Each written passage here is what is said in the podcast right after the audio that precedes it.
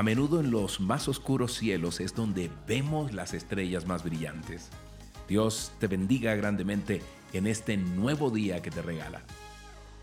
Hoy recibe de parte del Ministerio Gente del Camino, de todos nosotros, un abrazo especial directo al alma. Hoy te animamos porque la esperanza es la mejor medicina que tienes. Sin esperanza no puedes vivir porque más temprano que tarde terminarás rindiéndote y tú no eres de los que se rinde. Acuérdate que es imposible vencer a alguien que no se rinde. Hoy la palabra de Dios en el Salmo 42.11 dice, ¿por qué voy a inquietarme? ¿Por qué me voy a angustiar? En Dios pondré mi esperanza y todavía lo alabaré. Él es mi Salvador y mi Dios. Amén y amén. La esperanza, la esperanza. ¿Sabes eso de a menudo los más oscuros cielos? Allí es donde vemos las estrellas más brillantes. Era lo que decía el psiquiatra austriaco Viktor Frankl.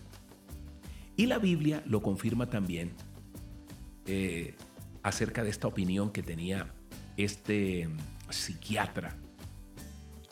Resulta que él estuvo en un campo de concentración, muchos lo sabemos, en Alemania durante la Segunda Guerra Mundial, y todos los que estaban allí estaban sometidos a las mismas y más terribles condiciones de trato, de, trabajo, de alimentación, y sin embargo, personas de características físicas que eran, podríamos decir, similares y bajo condiciones iguales, unos morían y otros sobrevivían.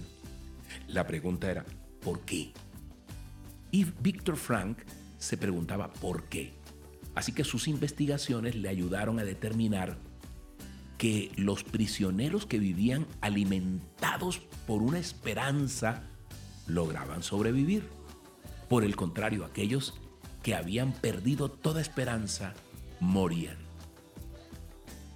Quizá la, esperanza consistía solamente en el, en el recuerdo, que uno recordaba a la novia, que la esperaba en el pueblo para casarse con ella, y ya eso era un motivo suficiente para vivir. Así, cosas sencillas. Mil sueños, mil esperanzas que alimentaban el alma para poder mantener y sostenerse en la prueba. Hoy los hijos de Dios debemos vivir en esa esperanza que, que nos habla la palabra de Dios. ¿Por qué? Porque tú sabes y yo sé en quién hemos creído.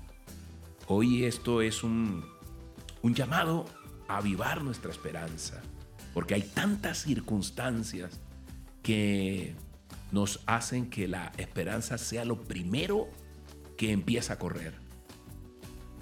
Hoy hay que llenarse de eso, mantenerse firme en la esperanza que profesamos, porque fiel es el que hizo la promesa. Acuérdate. Hoy vamos a orar. ¿Cómo está tu esperanza? Alguien dijo alguna vez, si estás exhausto, es porque estás creyendo que el problema lo tienes que solucionar tú. Y Dios no ha perdido ninguna batalla. Déjalo. Nosotros tenemos recursos limitados, pensamientos limitados. Él es ilimitado. Entrégale esa carga. Hoy, Padre Santo, nos mantenemos firme, como tú lo dices, con la esperanza. Hoy espero, dile, yo espero en ti con toda mi alma. Hoy ponle esa carga. Hoy en tu palabra he puesto mi esperanza, Dios. Encamíname, ayúdame, encamíname en tu verdad, enséñame, Dios. Y yo quiero hoy, una vez más, repetir que tú eres, dile, tú eres mi Dios y mi Salvador. Hoy en el nombre poderoso de Jesús declaro para ti que Dios ponga esperanza en este día, que ponga esperanza en tu corazón, que abras los ojos para ver las cosas maravillosas que tiene para ti. Hoy que mires más allá de las circunstancias y que Dios te bendiga y te bendiga en el nombre poderoso de su Hijo Jesús. Amén y amén. Dios los bendiga grandemente. Qué alegría. Se acerca este sábado 22, donde estaremos en el Teatro ABC. Ya lo sabes. Recuerda que aquí te dejaremos el link de mitaquilla.com.co para que nos acompañes y los teléfonos que también ya he dado todos estos días para que tengas un descuento especial.